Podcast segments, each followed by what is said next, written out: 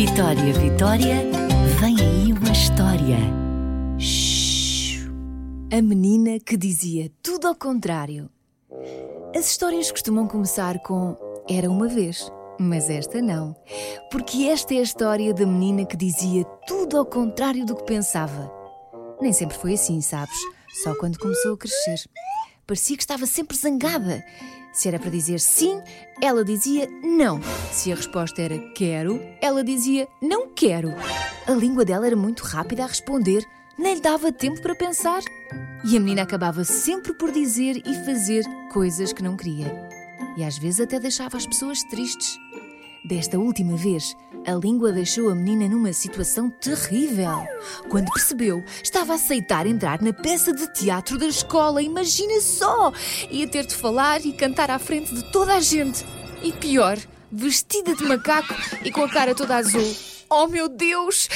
A culpa foi toda da língua, que mais uma vez foi muito rápida a responder. A menina estava tão assustada que a única solução era fugir dali o mais depressa possível.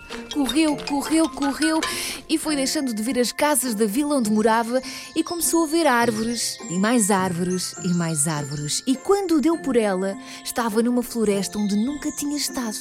Ali parecia que era tudo muito calmo. Até os animais andavam mais devagar. Ninguém parecia ter pressa. Até lhe deu sono. Sentou-se e encostou-se a uma árvore para descansar um bocadinho, quando de repente houve assim uma vozinha que diz: Eu nunca te vi por aqui. Que susto! disse a menina. E quando olhou, viu um sapo pequenino com um ar tão engraçado e disse-lhe: Eu não sou daqui.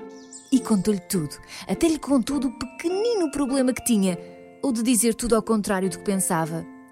O problema é a tua língua, não é? Muito rápida a responder.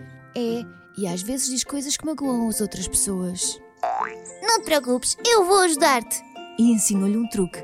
A partir de agora, antes de responderes, contas até 5. E enquanto a tua língua fica entretida a contar, tu tens tempo de pensar na melhor resposta. E lá foi ela para casa, pronta para experimentar o truque que tinha aprendido.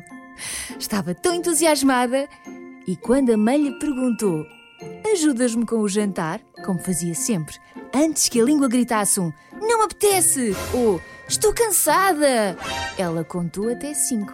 E em vez disso, saiu-lhe um É para já, mamã! A mamã sorriu e disse: Obrigada! Já tinha saudades da minha menina. Uau! Resultou! Ela tinha conseguido controlar a língua. Pela primeira vez desde há muito tempo, ela conseguia pensar antes de responder.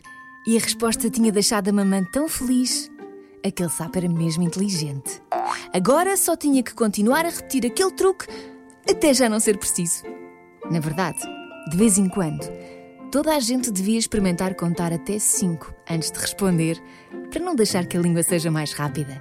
É que as palavras têm muita força, sabias? As mais doces são leves como penas e fazem festinhas no coração. As más são duras como pedras, magoam o coração e deixam as pessoas tristes. Vitória, Vitória, acabou-se a história.